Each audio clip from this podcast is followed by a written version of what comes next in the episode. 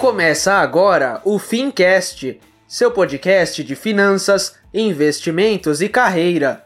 Um oferecimento T2 Educação, a escola que prepara você para o mercado financeiro. Apresentação: Tiago Feitosa.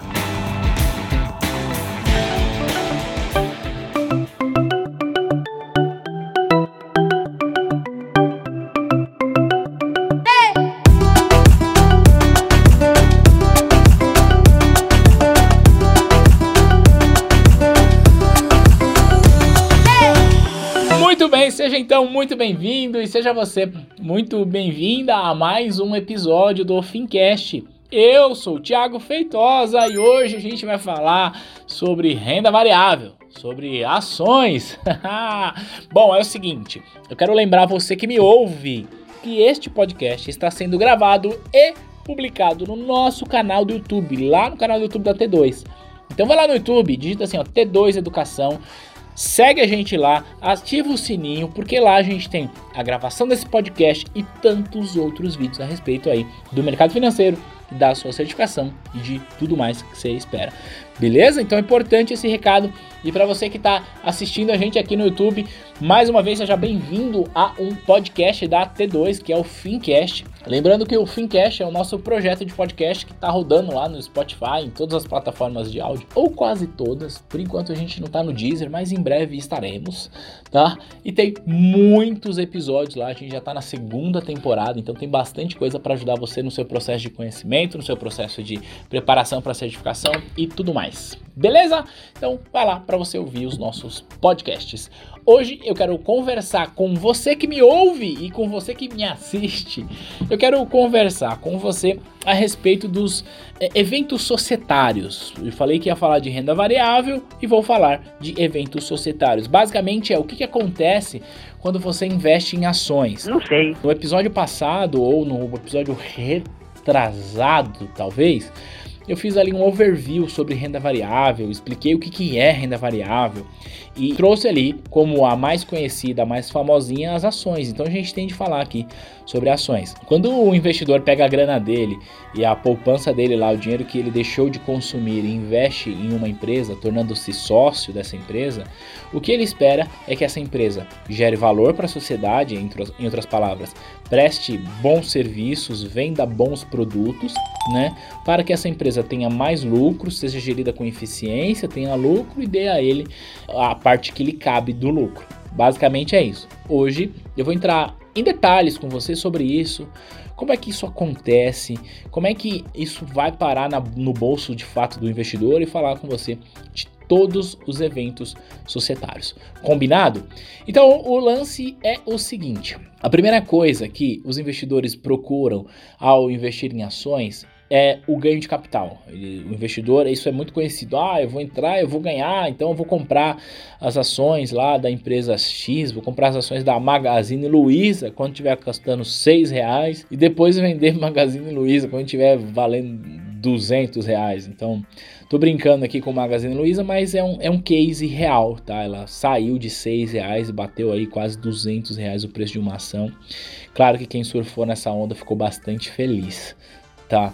Mas eu quero dizer para você o seguinte, que o ganho de capital não é o único meio de você ganhar dinheiro no mercado de ações. Existem tantos outros e eu vou falar com você sobre isso. Antes, vamos só terminar aqui esse papo de ganho de capital. Então o investidor compra lá as ações dele a 10 reais cada uma, a 20 reais cada uma, e na hora de vender, procura vender mais caro do que isso, claro. Então vai procurar vender aí pelo preço de mercado, a 25, 30, sei lá para o investidor, configura ganho quando ele de fato vende essas ações pelo preço mais alto. Por quê? A gente tem uma baita ilusão. O sujeito compra a ação, fala: beleza, agora sim eu sou sócio dessa empresa linda, fofa, maravilhosa. Eu queria tanto e sou sócio dessa empresa. Então, tem tantas empresas aí, quase 400 empresas na bolsa. Tem lá um monte para você escolher, certo? Aí ele compra por 10 reais Aí todos os dias ele fica olhando lá no home broker. Ah, hoje está 11 reais. Olha, ganhei dinheiro. Ah, amanhã está 12 reais. Eu ganhei dinheiro. Ah, está 15 reais. Eu ganhei dinheiro. Você não ganhou nada, criatura. Você não ganhou nada. Veja bem, é importante dizer o seguinte: que os, a simples oscilação de preço, isto é, o aumento de preço da ação que você comprou ou a queda de preço, ela não representa o ganho, ela não representa necessariamente a perda que o investidor tem. Por quê? Ah, tá, ontem eu comprei por 10, hoje tá 11. Tá, e aí? Isso quer dizer alguma coisa? Não quer dizer nada, quer dizer que tá 11. Amanhã pode estar tá 9. Então, o ganho de capital, ele só se realiza quando você realiza o ganho. Nem quem ganhar, nem, per nem perder. As palavras, você só de fato, você de fato terá ganho quando você de fato vender essas ações, tá? A boa analogia é aquele sujeito que compra uma casa. Ele compra uma casa lá, sei lá, por 200, 300 mil, sei lá, dependendo da cidade, do bairro, etc e tal. Isso há anos atrás. Aí ele olha hoje e fala, não, minha casa hoje vale 500 mil reais, ganhei 200. Ô criatura, você não ganhou nada, você não ganhou absolutamente nada. Você vai ganhar se você conseguir vender ela por esse preço. Aí sim. Então é isso. É importante a gente deixar isso bastante claro, que o ganho de capital só acontece quando você de fato vende ela por um preço mais alto, assim como a perda de capital também. Beleza? Então, comprar barato e vender caro ganho de capital. Isso não é necessariamente um evento societário, mas isto é uma maneira que o investidor tem de ganhar dinheiro. A partir de agora, a gente vai falar dos eventos societários societários, que basicamente são os eventos que acontecem na empresa que impactam o resultado do investidor que comprou ações. E o primeiro e o mais famosinho são os dividendos, que basicamente é o lucro que a companhia tem e distribui lá entre os acionistas. Então, segundo a lei que, que regula este mercado, a Lei 6404, ela dispõe que se o estatuto da companhia for omisso, em outras palavras, se o estatuto da companhia não deixar claro quanto que ela vai ter de distribuir aos acionistas, ela terá de distribuir, no mínimo, 25% do seu lucro aos acionistas. Então imagina que uma empresa teve lá um milhão de reais em lucro naquele período, ou um bilhão de reais, o que é mais comum para as empresas de bolsa, né?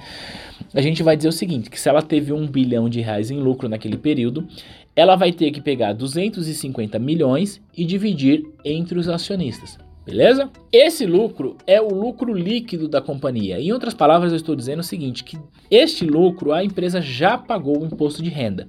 Portanto, os dividendos são livres de imposto de renda para quem recebe, quer seja pessoa física, quer seja pessoa jurídica. Em outras palavras, se você investe nessas empresas e você recebe dividendos, você não vai pagar imposto de renda até que o Paulo Guedes mude de ideia, tá? Fazendo aqui uma observação, o ministro atual da Economia, Paulo Guedes, já sinalizou muitas vezes que pretende propor uma reforma tributária que nesta reforma é, será cobrado tributação de dividendos. Mas por enquanto não é e é assim que segue, beleza? Então este é o primeiro evento societário. Perguntas aí que a gente recebe aos montes. Tiago, de quanto em quanto tempo a empresa paga dividendos? Depende, não tem regra para isso. O mais comum é a cada três meses. Mas tem empresa que paga semestral, tem empresa que paga mensal, tá? Então não existe regra para isso, embora o mais comum seja trimestral. Beleza? Outra pergunta. Tiago, esse dinheiro vem para minha conta como? Olha só, quando você compra a ação, este você compra através de uma instituição financeira, uma corretora de títulos e valores mobiliários. E aí, quando você recebe a sua grana, esse dinheiro entra na conta da sua corretora. Se você quiser usar essa grana para ir no shopping, comprar aquelas rouponas lindas lá, você tem que tirar isso e colocar na sua conta corrente do seu banco. Beleza? Segundo evento societário que acontece é o juros sobre capital próprio. Basicamente eu disse que os dividendos a empresa repassa ali, no mínimo, né, 25% do seu lucro aos acionistas. Só que ela retém uma parte, que neste exemplo, que se é de 25, ela retém 75. É como se ela dissesse assim para o investidor: "Olha, investidor, tá vendo este dinheiro aqui? É nosso, né? Porque a empresa é nossa, então o lucro é nosso. Só que eu, empresa, que sou muito inteligente, preciso reinvestir no meu negócio. Eu preciso comprar, sei lá, mais matéria-prima, eu preciso aumentar minha fábrica, eu preciso investir em tecnologia, eu preciso fazer alguma coisa para quê? Para que a nossa empresa continue crescendo, se diferencie no mercado e etc, e etc. Então nós vamos fazer o seguinte: eu, empresa, vou usar esse dinheiro, só que esse dinheiro é meu e eu vou remunerar isso para você. Então eu vou te pagar ali um jurinho sobre esse trem aí. E aí você recebe juros sobre o capital próprio, que basicamente é uma remuneração da grana que ficou retida pela empresa. Basicamente é isso.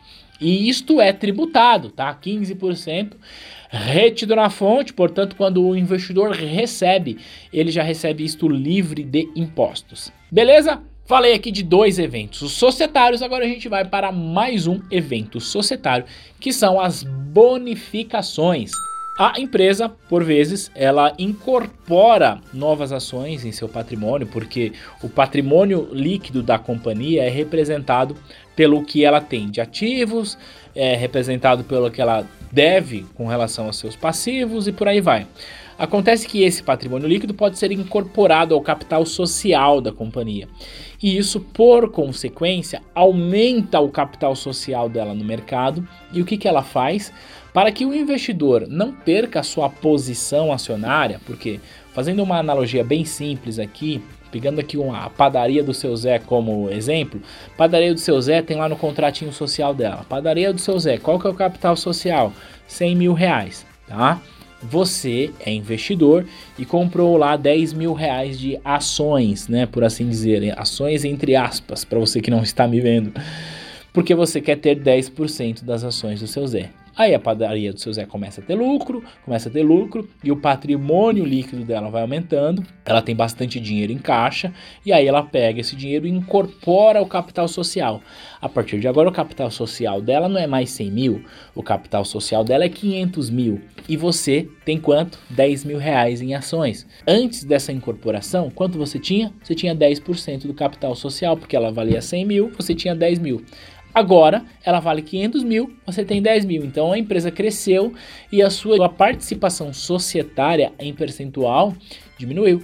Então, neste caso, o que, que o seu Zé da padaria teria de fazer? Olha, nós estamos incorporando isso no nosso capital social, portanto, toma aqui mais ações de presente para você.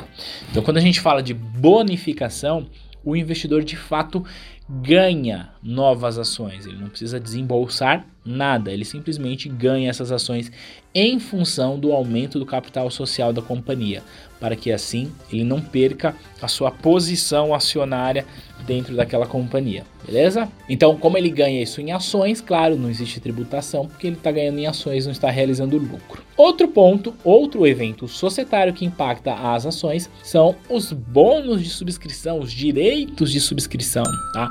Basicamente, o investidor que é sócio de uma companhia, quando ela vai fazer uma nova oferta, porque quando ela vende as ações, ela tem lá parte das ações daquela companhia está em o que a gente chama de free float, isto é, em livre negociação, tá? Parte está com os controladores, parte está na tesouraria e ela tem ali uma gordura para eventualmente fazer uma nova oferta. Se ela resolve fazer uma nova oferta, ela vai necessariamente oferecer primeiro para os seus acionistas, dando a eles o direito de subscrever novas ações, ou seja, comprar novas ações. Deixa eu só fazer um adendo aqui. Por que, que a gente fala subscrever? É porque, porque sim, Zequinha! Porque sim não é resposta. A minha avó Dona Terezinha, quando ela ia comprar algum título de valor mobiliário no mercado, ela ia lá andando com a sacolinha dela, ia lá na instituição e falava: Instituição, eu vim aqui para comprar esta ação, ou sei lá o que. Ela precisava pegar uma caneta e escrever o nomezinho dela ali, como se fosse uma rifa. Por isso a gente fala subscrever, porque você escreve: Olha, eu estou comprando. E até hoje a gente usa esse subscrever. E o investidor que detém ações de uma companhia, ele tem o direito de subscrever novas ações sempre que a empresa vai lançar novas ações. E uma coisa interessante no processo de subscrição é que o investidor ele tem o direito de subscrever. Eu estou dizendo que ele não tem obrigação. Mas olha que coisa legal. Se o investidor falar assim: "Ah, quer saber? Eu não vou subscrever não. Para mim já tá bom, não quero mais comprar, então é isso aí". Sabe o que ele pode fazer? Ele pode vender esse direito no mercado secundário para outro investidor, que é o bônus de subscrição. Isso também é possível. Beleza? E por último, a gente vai falar dos desdobramentos e dos agrupamentos, os chamados splits e implits. Quando a gente está falando de split, a gente está falando de desdobramento. Quando a gente está falando de implit, a gente está falando de agrupamento, que é quando as companhias elas fazem esse processo de agrupar ou desagrupar. Deixa eu dar um exemplo recente que aconteceu aqui na B3. A empresa Paranapanema era uma empresa que tinha suas ações cotadas em aproximadamente um real, um real e dez centavos, 90 centavos, oscilava entre esses preços. O que, que ela fez? Pediu uma autorização à CVM e fez um agrupamento de 17 para 1. O que isso significa? Que a cada 17 ações que o investidor tinha, a partir de agora ele teria uma única ação. É claro que o preço aumenta, mas o que, que isso acontece? Isso, no caso de você fazer esse agrupamento, você diminui o risco de mercado deste ativo. Por quê? Como esse ativo está muito, muito, muito barato, o que pode acontecer é, ah, tá barato demais, então você acaba atraindo compradores porque simplesmente acham que tão barato tentando ganhar ali na pequena diferença. E muitos investidores também querem se desfazer porque sei lá o que vai acontecer nesse negócio aí. Tá custando 90 centavos, vou vender isso aí, Deus me livre. E aí, o que acontece? O preço fica oscilando muito em função dessa grande oferta e dessa grande demanda que tem. Então, para diminuir isso, o que, que ela faz? Ela pede autorização à CVM, fala: CVM, sua fofa, CVM, sua linda, você me autoriza a agrupar as minhas ações? Então, para cada, para cada 10 ações, eu vou transformar em uma. Então, fazendo uma conta aqui bem simples, para você que me ouve conseguir pegar. Se eu tenho uma ação que vale R$ reais cada uma, e eu faço um agrupamento de 10 para uma, eu vou ter em cada 10 ações, então, veja bem, uma ação, R$ reais, certo? Se eu tenho 10 ações, eu tenho 20 reais. Se eu faço um agrupamento, eu não tenho mais 10 ações, faço um agrupamento de 10 para 1. Eu tenho uma única ação que vale 20 reais. Então, o que, que eu quero que fique claro para você que me ouve e para você que me assiste no, no YouTube? Que o processo de agrupamento e tanto de desdobramento, ele não muda a posição financeira do investidor, mas ele muda a quantidade de ações do investidor. Porque aquele investidor que tinha 10 ações, ele tinha um patrimônio de 20 reais. Agora ele tem uma única ação e um patrimônio de 20 reais. Então dei o exemplo aqui de 10 para 1, mas falei da Paranapanema que fez 17 para 1. Qual que é a regra? Não existe regra. A empresa vai fazer de acordo com o preço que o ativo dela está no mercado, de acordo com a liquidez de mercado, e aí ela pede autorização para a CVM. Beleza? O contrário do agrupamento, que foi o que eu expliquei agora, a gente tem o desdobramento, que é quando a empresa tem uma ação supervalorizada. Isso aumenta o risco de liquidez, porque quando você vai vender esta ação no mercado, você não encontra compradores. Então, um exemplo bem atual é falar de Magazine Luiza, que está cotado aí em quase 200 reais cada uma das ações de Magazine Luiza. Então, para você comprar um lote de 100 ações é 20 mil reais. Então, não é todo mundo que vai desembolsar 20 mil reais para comprar um lote de ações. Então isso aumenta o risco de liquidez. Então, eu não sei exatamente quando que você está ouvindo esse podcast, mas é bastante provável é aí que nos próximos dias a Magazine Luiza entre no mercado fazendo o quê? Um desdobramento. Quem sabe aí de 10 para 1 para que cada uma ação seja desdobrada em 10, e aí ao invés de você ter uma ação que vale 200, você tem 10 ações que valem 20 reais. Tá? Então é uma possibilidade, é algo que eu gosto sempre de trazer exemplos reais, porque isso ajuda a gente a entender é, melhor o conteúdo que a gente está estudando. Beleza? Então, basicamente, eu falei aqui neste episódio sobre todos os eventos societários que impactam o, a vida do acionista, que impactam o patrimônio do acionista. Coloquei, claro, junto com o evento societário, os dividendos. Uma coisa que é importante é entender o quanto que isso pode ou não impactar no preço das ações. A gente vai falar sobre isso nos próximos episódios. O que eu queria nesse episódio é trazer para você os eventos societários, a gente vai falar ainda sobre risco, sobre variação de preço, mas basicamente nesse episódio era isso. Eu quero que você me conte o que, que você está achando do Fincast, o que, que você achou desse episódio. Você que está me vendo aí no YouTube, deixa um comentário, é bem importante isso, tá? Para a gente poder mensurar e saber se esse tipo de conteúdo está atendendo a sua expectativa, beleza? E também, para você que me ouve, vai no Instagram, digita T2 Educação, vai lá e manda um direct pra gente saber que você tá curtindo o Fincast. E eu quero lembrar, mais uma vez, que o Fincast é um oferecimento da T2 Educação. Lá no site da T2 a gente tem os nossos cursos preparatórios completos para os exames de certificação no mercado financeiro. Se você quiser manjar de verdade dos Paranauê do mercado, vai lá, digita assim, ó, t2.com.br. Beleza? A gente se fala no próximo episódio, a gente se vê no próximo conteúdo. Um grande abraço. Tchau, tchau.